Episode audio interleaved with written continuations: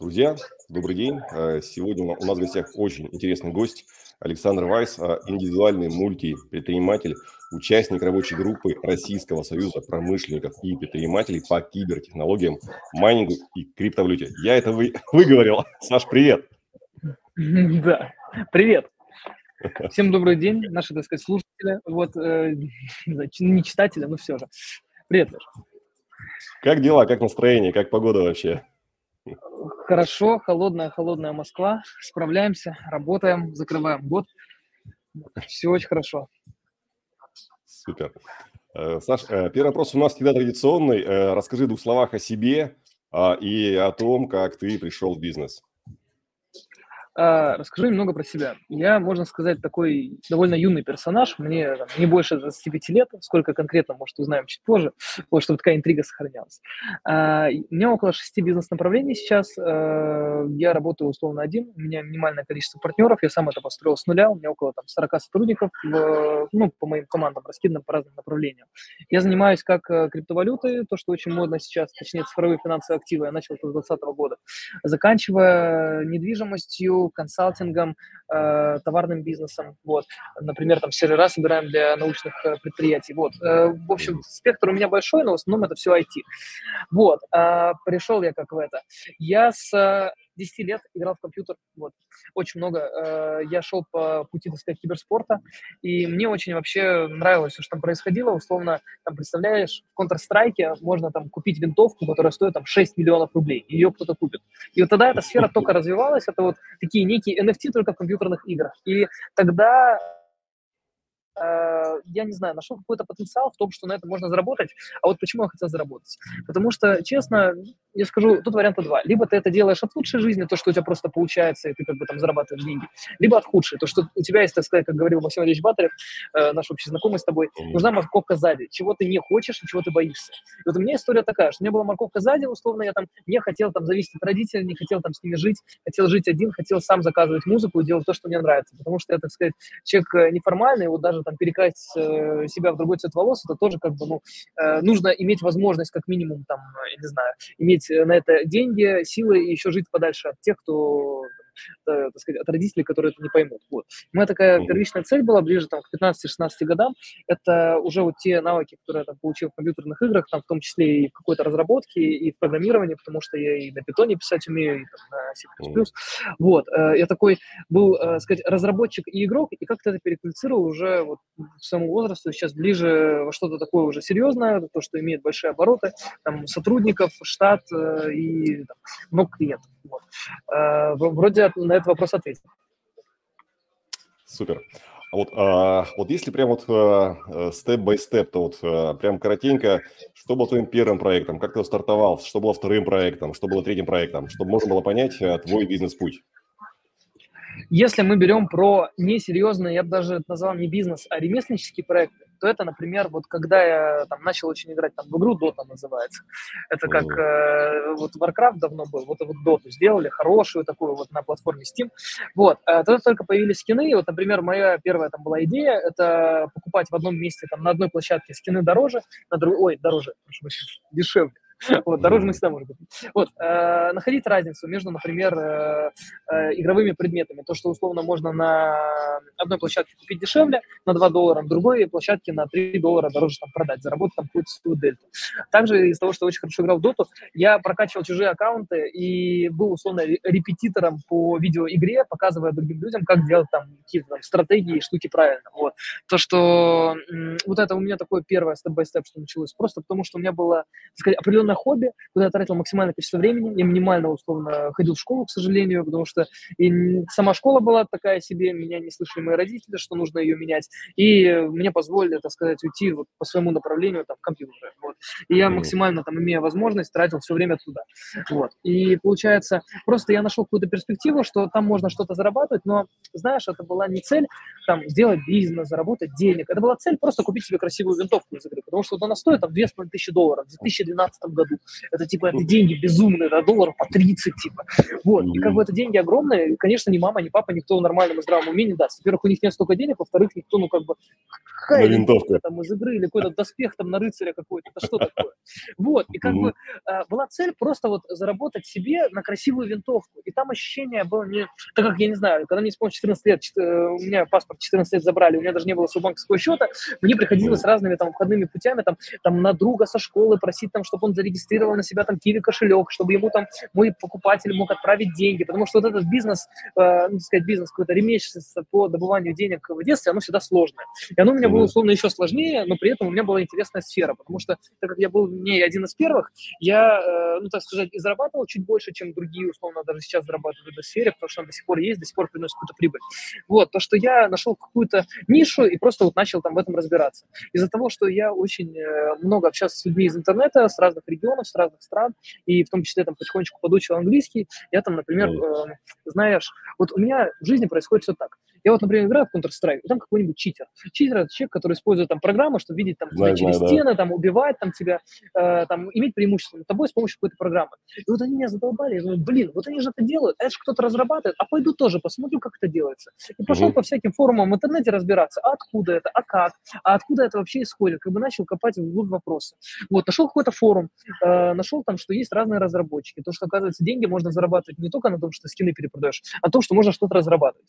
Э, скиллов, чтобы разрабатывать какие-то там программы, связанные там с читерсом, это и, так сказать, и я всегда был против этого, поэтому я и по моральным соображениям это не лез, и навыков у меня не было. Поэтому я пошел делать самое глупое, там, э, писать сайты.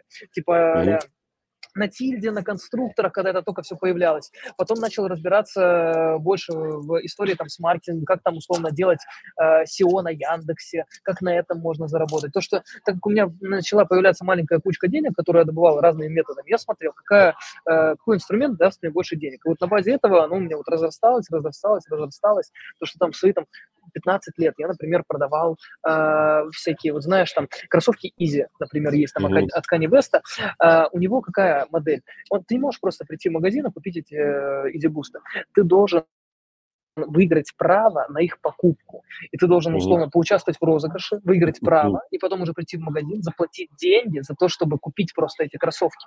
И так как не все могут эти кроссовки выиграть, потому что ограниченное количество победителей, создается дополнительная вторичка, потому что, условно, ты купил за 17, у тебя их купят уже за 25, потому что кто-то их очень хочет, но конкурс не выиграл.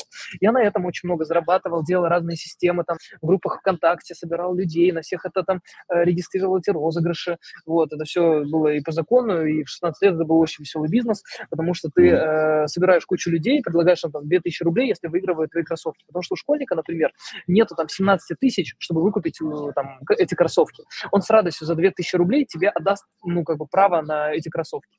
За 2000 покупаю право, покупаю эти кроссовки не за 17, а за 19. Но перепродаю за 26.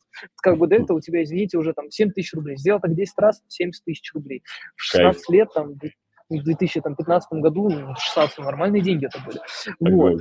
А, поэтому степ-бай-степ у меня просто, знаешь как, э, я просто в какой-то момент для себя понял, может, очень рано, что можно зарабатывать э, как бы там захотеть поставить себе цель заработать миллиард и делать это там путем, не знаю, продажи пирожков. И сколько же надо пирожков испечь, какую хлебо, там, хлебофабрику, хлебобулочную нужно сделать, чтобы заработать миллиард на пирожках. Или, например, там заработать миллиард на недвижимости. По-моему, на недвижимости более реально это сделать, чем на пирожках. Ну, да. ну просто по проценту геморройности, потому что сколько нужно людей, сколько нужно всего. Вот. Я просто вот потихонечку, так сказать, брал насмотренность. Я просто брал не э, качеством, как делает большинство, находит какую-то одну нишу, за нее зацепляется и начинает ее развивать. Я скорее цепляюсь там за 10 и начинаю их там, да, с меньшим э, процентом вовлеченности, там на 10 проектов, считаю, там на каждый, там условно, по 10 процентов. Но вероятность того, что он мне понравится, это самое главное. Потому что для меня в бизнесе главное, чтобы мне еще нравилось, чем я занимаюсь. Чтобы он мне понравился, при этом был э, небольшой процент геморройности, при этом он приносил деньги. И лучше я посмотрю 10, и из них найду там 3, чем буду одним заниматься условно год, и потом он меня там надоест. Сколько примеров разных предпринимателей, я думаю, у тебя тоже есть друзья, которые там всю жизнь занимаются этим бизнесом, они устали. Это да. Ну, уже все, уже вот, вот шарики за ролики лезут. И Колбасная я не хочу уставать. Да, да, да. Вот, поэтому степ-бай-степ вот потихонечку вот так пытался тебе рассказать. А, Саш, а как ты качаешь свою насмотренность э, для поиска более интересных бизнесов? Э, хороший вопрос. Э, как ее качать? Во-первых, нужно понимать, откуда вообще брать ну, новые идеи, новые, так сказать, слова вообще получать, потому что можно там открыть интернет, топ-10 перспективных ниш, и начать в них разбираться. Это тоже, конечно, вариант. Я так делал там лет 13, потому что у меня не было людей, с кем можно пообщаться. Но сейчас, когда вот развита вот эта история там с соцсетями, с блогерами, с какими-то мероприятиями, тут интересно скорее стараться, ну вот в моем случае сейчас, вот как я лично развиваю, так как я уже прошел э, вот эти круги ада по поиску каких-то идей в интернете, круги ада по блогерам, я скорее уже общаюсь как бы с, так сказать, мастодонтами, с людьми из больших каких-то сфер, там, может, это там какой-нибудь там владелец бизнес-клуба или какой-нибудь там опытный предприниматель, который рассказывает там опыты там своих друзей, своих участников клуба и рассказывает, условно, мне какие сейчас ниши есть. То, что я просто общаюсь с разными людьми э, и общаюсь с разными тусовками, там, я не знаю, начиная там поехать там, э, как мы с тобой встретились э, в Доброград к Диму Михайловичу. Васкону, там, и там с кем-то познакомиться, как, я не знаю, там, пойти на какое-нибудь, там, не знаю, мероприятие, мероприятие там э, в Кремль, там на елку позвали, там тоже есть интересные люди. Или вот, например, интересный факт, который, я думаю, ты не знал, и мало кто рассказывал тебе, да даже ну, никто не рассказывал из э, тех, кто у тебя приходил на интервью. Я только недавно узнал, почему такие дорогие билеты на Щелкунчика в Москве. Вот 29, 28 29 у нас в Большом театре проходит Щелкунчик. И люди занимают очередь там за неделю, за полторы, за две. И билеты условно стоят по 200, по 300 тысяч на человека. И я думал, что это просто из-за того, что, знаешь, ну, хайп, посмотреть Щелкунчик, это круто. Так нет. Потому что 28-29 туда приходит вся элита. Все губернаторы, все условно чиновники, все вот, вся условно вот элита приходит туда просто пообщаться. Фактически ты покупаешь Прикольно. билет не на Щелкунчика, а ты приходишь, так сказать, на э, некий бизнес-клуб, который создается во время антракта э, в, так сказать, в, этой, в буфете, в театре, и со всеми общаешься. И реально у меня есть товарищи, которые вот туда хотят попасть, чисто чтобы там познакомиться с, с этим, тем и тем, и тем, и тем. Вот, то, что mm-hmm. тут э, в моем случае я просто общаюсь с разными людьми, э, узнаю разные опыты их бизнесов, сам потом, если мне что-то нравится, меня заинтересовало, я сам смотрю, сам разрываю с помощью интернета, с помощью там, общения там, с профильными людьми из этих сфер, там, взять какого-нибудь там, э, не знаю, понравилась история с матрасами, взял там, э, заплатил там 10 тысяч рублей, 5 тысяч рублей за консультацию с технологом, кто там работает на производстве, матрасами занимается, где человек из этого бизнеса расскажет какие геморрои и, э, как сказать, картинка из моей головы, там, мои розовые очки по отношению к тому, что делать с матрасами, зарабатывать там миллионы долларов, э, такая ли она, э, вот, э, так сказать, я ее, так сказать, калибрую с человеком уже, который понимает в этом бизнесе, либо как предприниматель, либо как работник этого бизнеса. Вот, ну, mm-hmm. так сказать, это надо брать либо топ-менеджера, либо вот кого-то, либо, как говорится, бухгалтер, потому что бухгалтер понимает лучше всех. Вот, mm-hmm. э, хороший mm-hmm. бизнес или нехороший. Вот, то, что в моем случае это брать э, количеством, вот, и потом это переводить в качество, потому что э, может тебя заинтересовать там какой-нибудь стартап, ты думаешь, что это очень круто, ты потратишь на это там год, потом ты поймешь, что это уже не актуально, потому что у тебя там не было команды, или не было там экспертности в этом. По мне так лучше э, раскинуть там 10 удочек, и точно на какой-то по теории вероятности просто появится рыбка. Вот, у меня так. Mm-hmm. Кайф. А как ты выходишь на топ-менеджера или технолога компании по? Я думаю, что, скорее всего, у них даже соцсетей, может быть, и нет. А, слушай, э, например, э, расскажу, как я, я пошел в тему торгов по банкротству, вот, и мне нужно было найти конкурсных управляющих, которые, вот, просто приходить, как сказать, не в горячую, это не вариант, э, вот, ну, сейчас в холодную, в холодную не вариант, потому что, как, позвонить им тоже не вариант, там, нашел ваш контакт, тоже не вариант. Тут было варианта два. Первый вариант – это просто на HeadHunter попробовать э, поискать конкурсных управляющих, создать заявку. Там конверсия была не очень, потому что там э, либо, можно сказать, люди непрофессиональные, либо хотят тебя поиметь. Вот. А тут же нужно, так сказать, найти еще лояльных людей, потому что в бизнесе самое главное – это работать с адекватными людьми.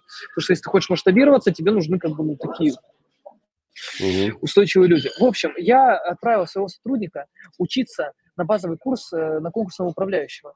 Вот, и там он со всеми одногруппниками зазнакомился, с преподавателем зазнакомился, и условно оттуда вот пошла такая некая ячейка, то что уже условно у нас там есть контакты с разными управляющими, которые, причем так повезло, э, нам, ну, преподавателю объяснили ситуацию, вот, просто вот, сказали, вот так вот, можете нас познакомить с кем-нибудь, кто пошел повышать квалификацию у вас, э, вот из этой сферы, вот, и нас познакомили уже с действующими там управляющими, только, э, ну, как бы уже повыше квалификации, не просто, которые только начинают. Вот, можно сказать, за 30 тысяч рублей Вот, появился выход вот такую штуку. Вопрос как бы применить. Вот как-то получилось, что и с преподавателем договорились, и одногруппники хорошие попались, и вообще в целом там учебное заведение такое с хорошими кадрами. Вот, то, что условно искать не в самых типичных местах, искать там, где вот думаешь, что вот где. Самые лучшие места для поиска там э, людей, это вот либо какие-то неформальные мероприятия, там, не знаю, например, я сейчас, э, вот у меня открылась такая новая история, я не пью, не курю, но меня сейчас начали приглашать сигарные клубы. Там тоже есть, например, люди, которых ты там не встретишь ни в ресторане, ни на каких-то там условно там бизнес-встречах. То, что просто э, попадая в разные неформальные там истории, там на охоту даже съездить случайно, там, mm-hmm. все равно есть же теория там вот в Москве, тут, по-моему, теория там пяти рукопожатий, она уже переходит на теорию трех рукопожатий, потому что очень э, тут все друг друга знают, такая маленькая деревня. Вот, и mm-hmm. Тут э, также сарафанное радио решает. И не обязательно там сразу идти метить на топ-менеджера, достаточно познакомиться там, не знаю, там, э, там съездить на какую-нибудь конференцию людей, которая продает условно матрасы, пообщаться там mm-hmm. на стендах с людьми, как-то заинтересовать, все равно пригласят в офис. Там уже поймешь на месте, так сказать, поймешь, что тут вот это, тут такое. Вот. Кем-то просто, знаешь, а, не обязательно там кого-то хантить к себе так и репрессивно забирать, можно же просто пообщаться с 50 людьми из этой сферы и уже как mm-hmm. бы понять, э, ну, плюс-минус, твое это или не твое. То, что можно покрупиться собирать, собрал условно там один вопрос, э, там, услышал там одно мнение, на базе этого мнения его переформулировал другому человеку, собрал. Что вот думаете там про вот это направление? Он тебе уже ответил. Третье. И так оно все наслаивается друг на друга. То, что ты даже условно не зная там э, лексики, внутрянки и прочего в этом бизнесе, ты просто наводящими вопросами и логикой можешь там, имея, ну, пообщавшись с детьми, разными людьми, размотать эту тему, так сказать. Кайф. Ну, вот, э, смотри, э, но ведь чтобы это делать, э, надо, чтобы у тебя было свободное время, а у тебя э, довольно много бизнесов, как ты упомянул. Э, как ты э, делегируешь, э, контролируешь эти бизнесы и какие у тебя были факапы в этой области? А, как делегирую? Я пришел к этому вот только где-то года два назад, когда понял, что я, к сожалению, один, а мир такой огромный, и нужно, вот да, удивительно, и нужно, чтобы были, так сказать, твои клоны, вот. Так как еще машину для клонирования не придумали, нужно взращивать себе людей. Mm-hmm. тут варианта два. Можно найти, найти, конечно, хорошего там управляющего, проекта сразу же с улицы, там, с HeadHunter условно, и смотреть, что он будет делать в твоем бизнесе. Но в моем случае, так сказать, э, мои бизнесы и появление людей в моих бизнесах, можно сказать, плюс-минус там с погрешностью полгода-год, мне очень просто было условно э, параллельно там, я лучше, знаешь как, можно заниматься бизнесом, а можно заниматься бизнесом через людей, которых ты выращиваешь. Потому что, условно, вот у меня есть там оперативный штат, там 6 человек, и, условно, я их учу, как заниматься вот этим, чтобы они э, потом уже стали там конкретным управляющим на этот бизнес и это развивали. То, что в моем понимании, вот у меня сейчас около 40 человек, я 6 направлений, я это все делегирую, раскладываю на команды. Э, вообще у меня вот моя, мой путь был такой. Я брал э, личных помощников, вот, смотрел за 2-3 месяца, что им больше нравится, что они потянут, что нет, давал им бизнес-задачи, связанные с э, вот этим, например, направлением. Если они показывали результат и не тонули, то я их уже ставил, условно, туда как управляющим, как оперативным, э, операционным-оперативным директором в этом направлении. Вот. В любом случае я это контролирую, мне звонят, рассказывают, какое решение там принять, но там вопрос уже того, что на процентов 70 я считаю, что это автоматизировано. Просто есть вот сейчас некоторые направления у меня в жизни, которыми должен как бы заниматься только я, другому это не перепоручишь, вот, потому что тут мое лицо. И поэтому, вот, да, надо делегировать. Просто самое сложное в моем случае было, это сделать первый шаг, и понять, что это нужно. Вот, потому что, знаешь, вот это чувство, когда ты понимаешь, что лучше тебя все равно же никто не сделает, ты все равно лучше а, сделаешь. Классика, да, ну, да, да, да. Вот, но с другой, с другой э, стороны, тут нужно прийти к такому тезису, что если ты хочешь получить все, будь впоследствии готов к тому, что потеряешь там, процентов 30-40 от всего. Поэтому mm-hmm. тут убирается перфекционизм и понимается то, что лучше сделать хоть как-то, но сделать, чем вообще никак не сделать, и потом об этом пожалеть. То, что в моем случае, просто вот по моей статистике, это вот пришло просто вот со временем, что просто лучше закинуть удочку и поймать там тухлый башмак, чем вообще типа не закинуть удочку и ничего не получить. Потому что из 10 удочек все равно ну, что-то, хоть какая-то рыба, там хоть маленькая она будет. Вот тут просто вот брать объемом. Поэтому, да, нужны люди, но вот один интересный, так сказать, аспект, который я хотел бы выделить, это то, что нужны интересно выращивать людей вокруг себя. И не mm-hmm. просто там условно там э, взять сотрудника им заниматься. Он должен быть еще мотивирован, и тут очень круто вот делать таких своих неких учеников и неких последователей. То, что, условно, mm-hmm. у меня там э, в соцсетях я транслировал много своей деятельности, показывал, что я делаю. В какой-то момент люди э, захотели ко мне там пойти учеником, чтобы я их научил тому, что я делаю. Там, вот этому бизнесу, там, вот этому, вот этому. То, что мне интересно, это такой, так сказать, лайфстайл, я много чего делаю, много где бываю, путешествую, и как бы э, кто-то, вот, так сказать, есть некий фанат, вот. И вот, условно, лояльных тебе уже заранее людей, и тут, скорее, вот мне в этом помогли соцсети, лояльные к тебе люди, очень круто их э, из лояльных переводить их в твоих учеников, и из учеников уже ставить какие-то позиции в бизнесе. Потому что ты, э, когда ты его учишь, ты же можешь, условно, вот у меня приходили там люди по криптовалюте. Я его научил, и он на своих деньгах сам себе там что-то зарабатывает. Да, я просто его там условно консультирую. Я смотрю, как он это делает, я уже понимаю, как он проявляет себя в бизнесе, как он проявляет в этих вопросах, в этих. Он в пятницу будет бухать, или он в пятницу поедет работать, потому что есть такая возможность у него. Я вот просто как бы, я просто со стороны наблюдаю, как бы, он же на меня не работает, не работает. Он сам по себе, условно, у нас идеи общие, но деньги разные. Его капитал, мой капитал, вот, э, они не соприкасаются. И, собственно, как мой бизнес не страдает от принятия его решений, я просто вот как, э, так сказать, учитель наблюдаю за учеником. Что он делает, какие решения он принимает. Если я вижу, что он меня слушает, и если я понимаю, что ему это искренне надо, то уже как бы я его заберу к себе под свое крыло, вот, э, не лишу его того, что он там самостоятельно делает, но дам ему дополнительные возможности. Э, собственно, выращу, и вот у меня будет уже как бы лояльный мой, так сказать, выращенный вот этот утенок, который будет заниматься моими там направлениями. Вот такая мысль. Огонь. А, Саш, ты упомянул, что ты учишь людей. А, в двух словах расскажи, как ты это делаешь, и главное, как ты учишься сам, и сколько ты этому уделяешь времени, ну, например, в неделю. А, так, по поводу того, так, по поводу, давай сначала про себя. Как я учусь? Во-первых, я понял, что в какой-то момент намного удобнее и даже выгоднее это купить чужое время и не в плане прийти там в университет прослушать там 500 часов курсов, а не обязательно купить в плане там, купить какое-то там, как сейчас модно, наставничество и прочее. Просто mm-hmm. найти определенных людей, которые будут твоими, так сказать, учителями, менторами, так сказать, проводниками. В моем случае это люди намного старше меня, там, в два раза, например, там, 40 лет, 50 лет, потому что, первое, у них уже нету вот этого, знаешь, э, желания срубить денег шальных там с кого-то, типа, о, взял ему там, рассказал два слова и пошел отсюда. Вот, mm-hmm. то, что у них скорее отношения уже как взрастить поколение, ко мне там, условно, как к сыну относятся, то, что найти такого наставника старшего, который будет э, подсказывать по, ну, не по всем там, условно, по крипте, как он подскажет, что он этим занимается, но вот какую-то жизненную мудрость в любом случае он передаст, какие-то мысли, которых, условно, там, до, до этого у меня не было. То, что вот первое, это люди-наставники, которые нужны, и тут просто вот надо отталкиваться от сферы. Если это там крипта, то, условно, там, да, там, наставник у тебя будет молодой. Конечно, можно в этом разобраться самому, но, например, сейчас я понимаю, что у меня есть там целевые вопросы, задачи, и лучше я там найду либо подход к этому человеку, либо там найду деньги, чтобы ему заплатить и буду с ним взаимодействовать, чем буду, типа, сам это раскапывать. Просто потому что есть возможность. То, что ты понимаешь, что, знаешь, вот у меня э, есть такое понятие, как покупка времени. То, что, условно, мои сотрудники, я покупаю их время, я не, я не плачу зарплату, я покупаю чужое время который у меня конвертируется, я считаю, покупаю его оптом и уже в розницу продаю. Любой, ну, так выглядит любой бизнес. Вот все услуги выглядят так. Ты купил дешевле, продал дороже. И вот у меня то же самое.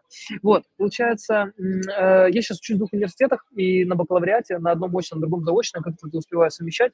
Вот, учусь сейчас на бизнес-информатике в Американо в Киеве, вот учусь еще в Ранхиксе, там тоже на одном интересном направлении.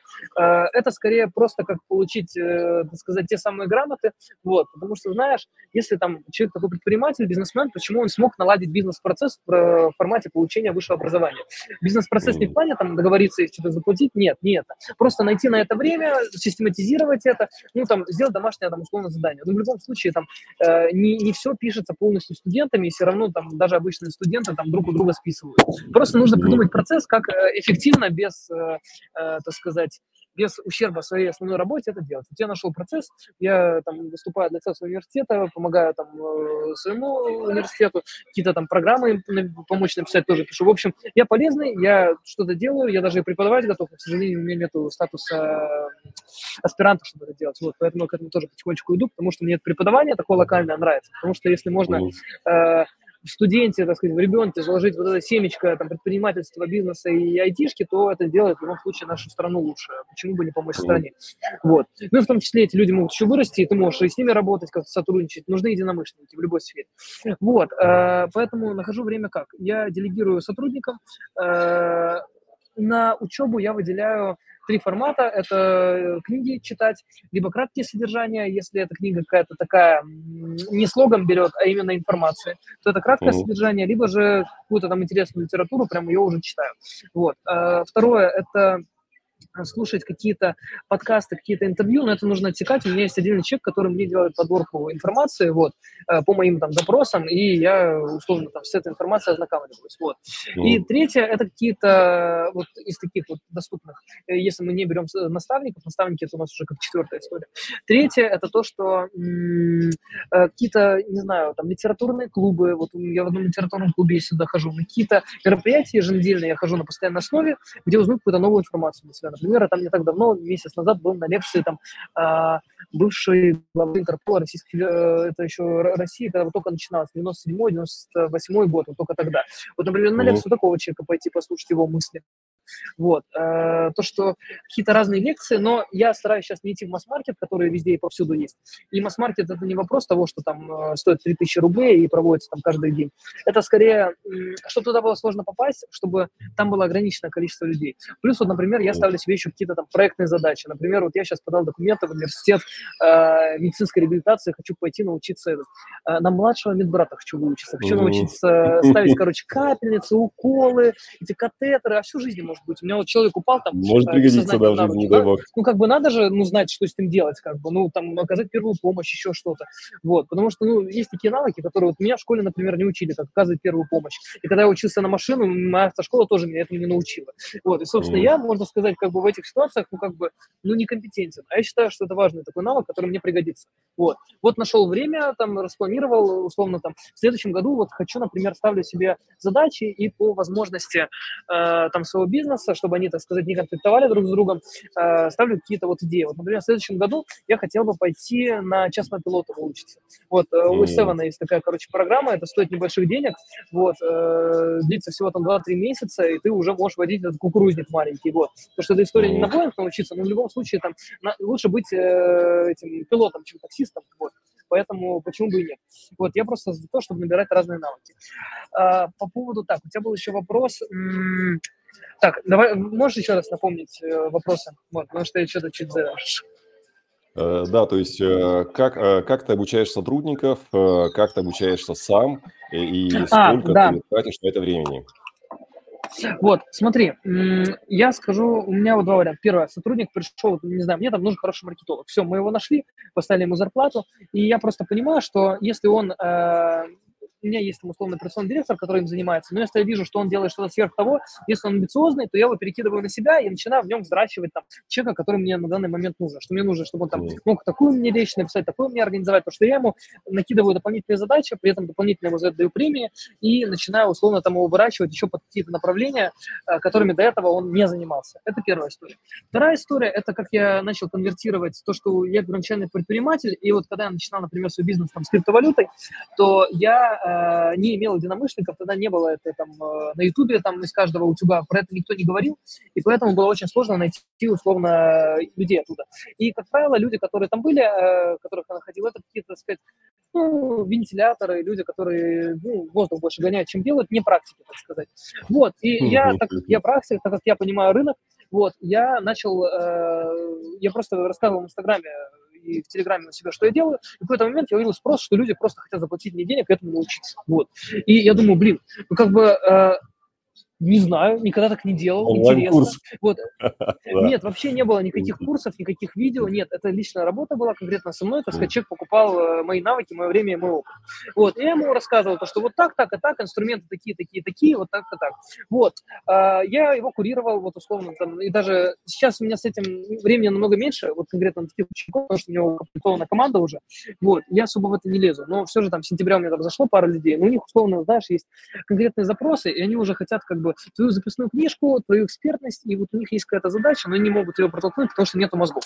Вот, этими мозгами, условно, выступаю я. Вот сейчас у меня больше такая история, как консалтинг, консультирование и прочее, потому что какие-то личные истории сейчас в связи с нехваткой моего времени намного ну, меньше.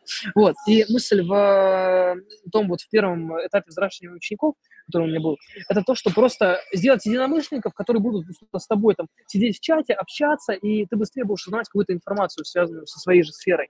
Вот, то, что условно одно дело это один, другое дело вас 10. Вот, и э, более успешных ребят я начал конвертировать уже условно и своих сотрудников, своих каких-то партнеров, но э, партнеров не по финансам, а вот именно по идеям. То, что условно вот у меня идея там, сделать так, у него идея сделать так. Ну, так сказать, коллаборируемся. Вот. Классная история. Mm-hmm. Вот, поэтому э, вот, вот так вот это произошло, э, то, что это через личное взаимодействие со мной, без каких-то либо видео, еще чего-то. Я знаю, что многие предприниматели там для обучения там, сотрудников делают там на платформе, укладывают какие-то курсы, и mm-hmm. человек там проходит. Э, у меня заранее приходят в, условно, там, компанию, команду люди, которые уже как бы, что-то понимают и умеют, и мы не взращиваем, условно, именно сотрудник, который вот приходит за деньги, он э, работает, условно, зарплату каждый месяц. Он, э, ну, как бы уже обладает какими-то навыками. Если им надо чему-то научить, научит мы там, условно, куратор или операционный директор. Если э, я в нем увидел какой-то потенциал, то я лично с ним как-то буду взаимодействовать, как-то буду закидывать ему какие-то задачи, его курировать, вот, потому что, во-первых, он будет выполнять мою операционку, которая есть на данный момент, потому что, у меня сейчас есть какое-то направление, решение, и э, вот, например, мне нужны руки в этом, в этом и в этом. Вот, если, условно, он хочет научиться чему-то новому, получить какую-то перспективу, то вот он может, условно, ко мне там присоединиться. Вот. В основном у меня сейчас структура построена так, что вот у меня есть там 5 э, операционных директоров, есть я и есть еще 4 ассистента, которые вот у меня занимаются, занимаются вот просто всем. Сказать, знаешь, uh-huh. э, даже их э, не оперативным, не ассистентом назвать, а оперативным штабом. Потому что если оперативный штаб, вот у меня, можно сказать, очень много проектов, они не э, B2B, они больше uh, be to me, типа мой бизнес для меня, то, что я делаю in-house историю, то, что вот я uh, придумал какой-то проект там, в крипте, я его сделаю, запущу и продам условно там uh, свой проект там на какую-то там аудиторию другой страны или в России, вот, но при этом я это не продаю бизнесу, я не продаю это условно там конкретному клиенту, я делаю какую-то идею и уже ее, ну, можно сказать, да, есть, конечно, клиент, но это не история, то, что, я не знаю, вот мы там, ЭДО, мы там предоставляем там, предпринимателям электродокументооборот. Нет. То, что у меня вот есть какая-то идея, вот сейчас я вижу перспективу в этом, в этом и в этом. Я начинаю усиливать это направление, ставить туда своих помощников, чтобы они у меня оперативно в этом разобрались, вот, э, сделали какую-то историю, и там уже вот я думаю, кого я ставлю. Либо помощника я поставлю, либо своего операционного директора переключу на эту сферу, если она интересна э, и перспективна. Вот, такие мысли. Э, Саш, как ты считаешь, мозги, они э, либо есть, либо их нет, а, и можно их развивать? Если да, то как? Шахматы, там, в доту играть или как-то а, по-другому? Слушай, э, к сожалению, может это пошло, но не все люди равны, и реально у кого-то просто вот, ну, мышление не настроено на это, и просто, ну, оно вот физиологически, вот физиологически вот не может человек, вот ему сложно, и вот очень сложно, и вот как бы он не пытался, но вот просто его ограничивает вот уже внутри как бы, ну, такие точки невозврата, которые вот он прошел, можно сказать, и ему не позволяет, там, не знаю, супер быстро думать или супер быстро принимать решения. Каждый человек, он индивидуален, и он разный. Вот. Поэтому мозги э, скорее как, как бы я сказал? Я сказал бы, что развивать мозги всегда можно, и просто вот, знаешь, вопрос скорее потолка, вот так вот. Или вопрос стартовой точки. Условно, ты можешь там быть, я не знаю, сантехником, и максимально вкладываясь в мозги, ты можешь там дойти, например, до кандидата наук. Вот. А какой-нибудь кандидат наук, условно, уже, развивая свои мозги, может дойти до президента. То, что у всех, условно, вот разные вот эти, так сказать, э, уровни. Вот. И, к сожалению, там, ну, вот там человеку с... Э, я очень уважаю людей, которые работают руками, но просто, например, просто вот технически, не знаю, там человек всю жизнь пил, уже все мозги атрофировал, и он уже как бы не пытался, как бы не раскачивал мозги, но он не может уже вот физически вот дойти там до уровня президента, просто потому что он не выдержит. Просто, я не знаю, он сляжет в кому, в больницу, ему станет плохо, потому что вот переизбыток всего. Вот. Поэтому uh кому-то дано чуть больше э, эффективнее там думать и принимать решения, кому-то чуть меньше. Вот. Насчет тест, тестов каких-нибудь на IQ я особо не тестировал, поэтому я в них пока не верю. Если будет большой у меня IQ по тесту, может, я буду в это верить. Вот, я не знаю. Я скорее понимаю то, что кому-то дано быстро думать и принимать решения, кому-то не дано. Тут просто вот вопрос э, откалибровать и подобрать ту именно направление, компетенцию, которая будет более конкурентна, более сказать, э, злободневно к тебе, вот так. Потому что если ты боишься принимать решения, ты идешь каким-нибудь топ-менеджером по принятию решений в компании, то, скорее всего, это будет неэффективно. И тебе нужно более что-то такое аналитическое, еще что-то. Вот. Поэтому, да, мозги можно, я считаю, развить. Э, шахматы, игра в го, э, какие-то киберспорт тот же. Вот я считаю, что мне очень сильно помогла история игры в компьютер. Безумно. У меня 12 тысяч часов в доте. Э, это Ого. игра, где у тебя карта, 180 героев, и условно там 5 э, на 5. 5 человек в твоей команде, 5 человек против тебя. И э, каждый раз у тебя условно там уникальные персонажи, уникальные предметы у этих персонажей, условно у тебя огромная математическая модель, и у тебя там условно есть там от, э, там, э, игра длится там от нуля до там условно там, двух-трех часов. Вот. И тебе нужно условно там победить противника разными методами. Вот. И это постоянно динамическая математическая модель, где ты постоянно считаешь какие-то исходы, варианты, что-то смотришь, что-то разбираешься. Вот. И, например, мне это помогло, потому что, во-первых, я научился общаться с людьми, я начал общаться uh-huh. с маргиналами, это очень важно. Я научился э, командной работе, я научился, как научить другого человека делать так, как тебе надо. Это хороший навык. Вот, потому что не каждый может понять, что тебе нужно, чтобы другому объяснить, что тебе нужно. А тут ты его еще учишь тому, что тебе нужно. Вот. Э, что еще? То, что там учат принимать решения быстро, быстро реагировать. Вот условно, в моем случае, я вот один из немногих, кто реально, там, играя в компьютерные игры, там, не стал вот этим задротом, который сидит до сих пор, там, кнопки нажимает. Я уже 16 лет, как я забросил эту историю, в нее не лезу, но этот навык мне очень сильно помог. Вот, потому что после каких-то там, знаешь, игры это же тоже условно какая-то виртуальная модель какой-то там реальности условно. Ну да. И э, если ты умеешь условно на этой виртуальной модели решать какую-то задачу, то в жизни ты будешь ее быстрее и эффективнее решать. Мне это, например, очень помогло, то что из этого я быстрее там с людьми начал общаться, то, что мне уже как-то не страшно, но то, что я, я уже пережил столько всего в интернете, что, что в жизни для меня это, ну, как бы меньше из зол, так сказать. У меня, наоборот, для кого-то там выйти из интернета в реальную жизнь сложно, а мне, э, как бы, интернет сложнее, чем реальная жизнь сложно. То, что там было намного хлеще, чем тут, тут люди адекватные, тут можно сказать, здравствуйте, тебя не пошлют в одно место. Вот. Там по-другому, там как бы, там... Там, там могут, да, по-разному повести себя. Да. Вот, поэтому такие мысли. Супер. А что круче, как ты считаешь, шахматы, цивилизация или э, дота? И почему? А, шахма, шахматы с цивилизацией немного Цивилизация дота. или дота? Вот, я, например, у меня есть э, старший товарищ, э, он бывший президент э, Калмыкии, он, э, можно сказать, стал президентом Калмыкии, в том числе потому, что он пошел играть в шахматы. Вот, он, э, по-моему, даже сейчас в ФИДЕ является то ли зампредседателем, или председателем всей этой истории, вот, э, шахматного спорта. Короче, э, шахматы – это хорошая история про стратегию, но она, так сказать, однополярна, потому что там просто, ну, ты вот считаешь, ну, цивилизация это такой, знаешь, э, я бы сказал бы, улучшенное продолжение шахмат. Вот так вот. То, что mm. если ты ас шахматом, но при этом ты играешь, знаешь, есть спортивная цивилизация, когда ты реально вот на, есть вот еще э, компьютерная игра Европа. Вот, э, Европа цивилизация 4, по-моему, она. Э, там вот такая геополитическая, короче, история, как цивка.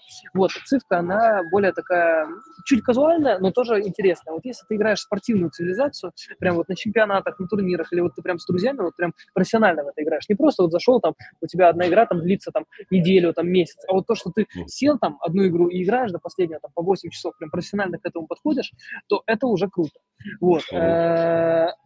Э, Потом Dota — это скорее... Dota очень много времени надо. Именно если mm. ты хочешь э, качать мозги, но не вкладывать безумное количество времени, то это шахматы плюс э, цифка. Вот. Шахматы, потому что и в любом уважаемом месте можно сыграть, и также, ну, с любым уважаемым человеком это такая хорошая, ну, хорошо, что. Вот пришел, либо на пианино сыграл, либо в шахматы сыграл. Вот. А, цифка тоже хорошо. Она не требует много времени, чтобы в ней разобраться. Дота, чтобы просто понять базовые азы, это минимум 200-300 часов. Ну, просто, ну, минимум просто понять, что там происходит.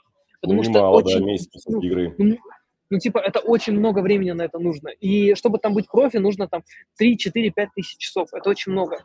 И э, если смотреть в долгосрок, если ты не идешь полностью класть жизнь на доту, то ты не сможешь там получить какую-то там спортивную либо какую-то там профессиональную регалию. А в шахматах можешь. Просто имея шахматы как хобби, при этом занимаясь ими игрой, ты можешь там условно стать КМС по шахматам, и тебе это пригодится, в каких-то турнирах участвовать.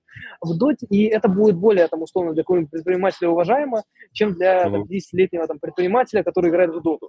Ну, как бы, да, он условно будет ближе к молодежи, но это условно ему регалии никаких для своих старших товарищей не даст. Ну, даже Маргелан упоминал, что он режется в, этот, в танчики, поэтому здесь э, многие взрослые, умные, богатые дядьки все-таки шпилятся в игры. Ну да, да, есть такое. Но просто вот э, если есть на это время, то доту круто, и в танчике круто. Просто этим надо заниматься, опять же. Шахматы это вот взял, открыл в телефоне и поехал. Дота это минимум час твоего времени, и ты еще должен понимать, что, где, чего, когда. Mm. Шахматы ты взял, открыл в любом месте, они более прикладные, более... Ну, короче, ты быстрее в них делаешь результат, просто потому что э, проще в, не, в них войти, так сказать. Э, Саш, э, здорово, что ты упомянул о внутренних ограничениях, э, и один из таких ограничений – это внутренние блоки. Вот перфекционизм, да, ты о нем сказал. Как ты сам ловишь себе подобные внутренние блоки и как ты их отрабатываешь? А, все на граблях. Просто в какой-то момент ты понимаешь, что твой перфекционизм доводит тебя до того, что ты зарабатываешь меньше денег, делаешь меньше дел, и просто понимаешь, что тебя это как бы, ну, так сказать, репрессивным методом э, по отношению к себе, ты понимаешь, что это как бы просто, ну вот, из того, что ты вовремя не можешь принять решение, теряешь деньги. Из того, что тебя, ты там э, по перфекционизму решил не сделать, э, ну, решил, точнее, применил перфекционизм не сделал так, как мог бы там хотя бы попытаться. То, что ты просто на своих ошибках понимаешь, что это тебе мешает, и просто начинаешь от этого избавляться, начинаешь просто менять установку знаешь, вот э, эмпирический подход к жизни. То, что вот попробовал так, не получилось, попробовал так, не получилось, попробовал так, получилось. Все. Ты просто как бы ищешь постоянно этот лом и отмычку. Так не получилось, так не получилось, так не получилось, вот так получилось. Все. Просто перебор вариантов. Постоянный вот перебор, перебор, перебор. Э, это первый вопрос. Второй, э, как, как еще найти? Ну, вот когда ты постоянно что-то делаешь, ты все равно э, начинаешь понимать свои слабые стороны, ты начинаешь их улучшать или как-то вот, вот что-то с ними делать. Также очень важно иметь какую-то обратную связь, иметь какую-то свою фокус-группу личную, которая будет тебя там, не знаю, пошел, выступил где-нибудь, записал это на видео, показал там своим друзьям, своей фокус-группе, которая не просто скажет, а, ты, мы тебя знаем, поэтому ты красавчик, которые будут иметь э, внешнюю позицию и э, будут тебе, тебя консультировать, тебе подсказывать, как тут лучше, как тут хуже. Вот. То, что нужна некая фокус-группа. Чем больше врачей, тем больше мнений, поэтому нужно много много человек с разных сторон, и просто из 10 человек ты просто берешь там по 5% того, что они сказали, и уже из этого, имея там свои какие-то мысли, уже делаешь киборга, вот, э, какого-то Франкенштейна, и уже его тестируешь. Получилось? Хорошо, не получилось? Ну, не получилось, делаем по-другому. Вот, то, что просто комбинировать постоянно. С одной стороны, с другой. Вот. Супер. Саш, а как найти интерфейс к себе? А, понять свои сильные и слабые стороны и, может быть, найти свою миссию? И вообще, как ты считаешь, миссия – это ну, что-то такое хорошее или какая-то виртуальная история? Слушай, я считаю, что ну, миссия это же что-то про больше, чем поесть, попить, э, поспать. Это уже что-то такое, там, оставить след после себя, еще что-то. Вот, чтобы прийти к таким мыслям, сначала нужно закрыть э, пирамиду масла. Потому что если тебе нечего есть, нечего жрать, негде спать, и ты тут ищешь как бы миссию, то либо ты будешь, ну, как бы, ну, мать Терезой, в целом это вариант. Mm-hmm. просто хочешь ли ты всю жизнь быть э, меценатом. Вот. Или ты хочешь сначала, как бы, ну, вот, кров, там, чтобы и твоей семье в потенциале было что-то там в тепле, чтобы у тебя еда была, чтобы у тебя были вот первичные закрытые базовые потребности. И вот только потом уже встает вопрос миссии, потому что вот когда я там занимался, вот моя миссия там заработка денег была получить винтовку из Counter-Strike. Это миссия, mm-hmm. которая, ну, не поменяет никак мир и общество вокруг нас, но она, по крайней мере, знаешь, у самурая же самое главное не цель, а путь. И вот ты поставишь mm-hmm. какую-то цель, и ты вот по пути этому идешь. Ты развиваешься, ты крепнешь, ты становишься другим, ты для себя что-то новое открываешь. Вот. И в любом случае, как бы миссия нужна, но она нужна тогда, когда ты уже закрыл вот базовые потребности. Что ты там э, уже тебе есть где поесть, поспать, ты уже условно доволен тем, что ты делаешь, ты доволен своей работой, и вот уже ты ищешь что-то более глобальное, чем просто там получить деньги за работу. Вот. Угу. Тогда, да, я считаю, что миссия нужна. Но она э, нужна, ну, после определенного этапа. Она не нужна сразу же. Потому что если там, ну, первичная там условно, я не назову, э, я не назову это миссией, я бы назвал бы это целью. Например, там, первоначальная цель там, заработать денег. Вот человек заработал денег, он уже понимает, что деньги скучно, и нужна уже какая-то миссия, он сам к этому приходит. Вот, mm-hmm. то, что человек сам к этому должен прийти, самое важное. Потому что если ему надумать какую-то миссию, то он пойдет какие-то свидетели Еговы и будет долбиться ко всем э, в, этот, в двери, в квартиру и говорить, здрасте, примите нашу эту. Ну, это не та история. Запрещенная организация mm-hmm. в России, кстати. Вот, просто к тому, mm-hmm. что тут главное, чтобы тебе э, не внушили миссию, она должна исходить изнутри тебя. Чтобы она исходила изнутри тебя, тебе нужно как бы понять, во-первых, себя. Чтобы понять себя, нужно хотя бы закрыть первичные потребности. Как ты можешь сесть и там разобраться в себе, если тебе там через два дня платить за квартиру, у тебя нет денег, у тебя там нечего поесть, у тебя там доширак и язва от всего этого доширака, и у тебя таблеток э, не хватает, чтобы эту язву вылечить, денег на эти таблетки. Вот, поэтому тут надо вот хотя бы закрыть вот это, а потом уже думать на что-то высшее, потому что иначе без этого степ-бай-степ может произойти, ну, как бы коллапс. А, Саш, а что, а что стало твоей мотивацией после того, как ты закрыл свои базовые потребности? Э, делать что-то интересное для себя. Вот так. То, что мир огромный, и вот просто, знаешь, э, у меня это как вот жизнь а, шоу Трумана, короче. Постоянно ты себя в новых ролях. Вот мне очень нравится там, не знаю, э, попробовать вот это, попробовать вот то. У меня скорее цель, это моя миссия, это, ну, моя личная, это постоянно расширять кругозор и набирать те активы, которые ты не купишь за деньги. Людей, э, какие-то эмоции, какие-то э, навыки, что-то такое. Помимо этого, какая-то вот социальная такая, сказать, цель миссия, это скорее там вокруг себя делать э, там, э, людей более, так сказать, ну, вот именно своих там сотрудников, людей, которые, можно сказать, не каждого, кто там сидит на, на улице, на лавочке, а того, кто тянется, помогать тем, кто тянется, вот так вот. Те, кто постоянно ищет возможности, и так как вот я искал возможности, у меня было много закрытых дверей, то я хотел бы быть одной из такой э, дополнительной двери, которая могла бы и другому помочь, и на этом в том числе какие-то там свои э, штуки, позиции, так сказать, улучшить, нарастить, вот, такой, короче, вин-вин. Вот, потому что в, в, одни, в одни ворота это еще, я еще до этого не дорос, чтобы там быть полным благотворителем. Я вот за то, чтобы этот был такой хороший, понятийный взаимный бар. Вот, то, что ты человеку открыл дверь, какую-то возможность, он там помогает тебе в этом, то, что в симбиозе. Вот, э, миссия вот таких людей к себе притягивать и с ними взаимодействовать, в том числе. Ну, это так. А, скоро же будем финалить. Э, Саша, расскажи про свою социальную деятельность и что она значит для тебя. Социальная деятельность. Сейчас у меня э, деятельность скорее связана с тем, что в какой-то момент я понял, что только заниматься там бизнесом и выступать на каких-нибудь там криптоконференциях, рассказывать это ребятам там из этой сферы или там выступать на конференциях, связанных с недвижимостью, потому что тоже, как я упомянул, занимаюсь. А, я пришел к тому, что хочется, вот, например, сейчас а, такая у меня мысль, вот ко мне, например, там 16-15 лет в школу никто не приходил и не рассказывал то, что а вот есть бизнес, а вот есть вот это, есть вот то. Mm. То, что мне приходилось самому до этого, так сказать, доходить, додумывать и доделывать. Вот. А, я же хочу быть, вот сейчас я от Росмолодежи, от Министерства просвещения, от Общества знания, есть такие ребята. Я вот mm. просто, условно, на меценатских началах, без каких либо денег. Просто езжу, общаюсь с разными ребятами, езжу по разным школам, э, общаюсь со студентами там в Рудеине, в Ранхиксе, в Плехановке, вот, в Вышке там однажды выступал. То, что я, э, скорее, сейчас вижу то, что взаимодействие с молодежью, взаимодействие там со школьниками даже в том числе, это возможность, во-первых, помочь нашей стране, помочь нашему бизнесу, помочь нашим э, там, сказать, предпринимателям, чтобы они были более высококачественные кадры, чтобы у нас была, условно, думающая молодежь, потому что если у нас будет молодежь не думающая, это может, ну, будет будет плохо. Вот. Может произойти коллапс. Mm-hmm. Вот, например, как недавно вышел сериал, мы не рекламируем, но слово пацана, вот, например. Там вот пример mm-hmm. того, смотрел, кстати? Ну, я видел где-то в, в каком-то кинопоиске или ОККО, но не смотрел еще пока. Посмотри пару серий, реально интересно, реально подняты интересно. большие социальные проблемы, что, чего, кого. Вот, а то, что хочется, реально, чтобы молодежь была светлая. В том числе в этой молодежи я хочу лично найти единомышленников, вот.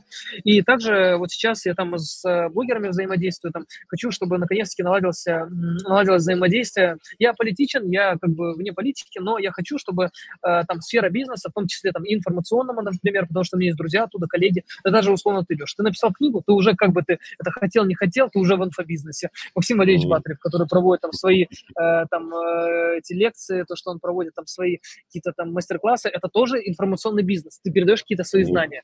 И очень важно, вот я, например, делал сейчас мероприятие на, на государственной площадке и э, приглашал туда вот разных спикеров, там Радислава Гандапаса, и Михаила Лобковского, и Седу там Каспарова, Михаила, э, Максима Батарева, Юрия Левитас. Короче, приглашал всех, чтобы наладить диалог между, так сказать, государством и данной нишей, чтобы нас заметили и э, были какие-то приняты, в том числе и в законодательстве поправки, чтобы не было вот тех ситуаций, которые сейчас там в СМИ происходят.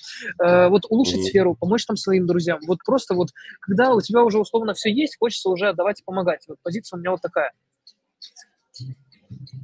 Супер.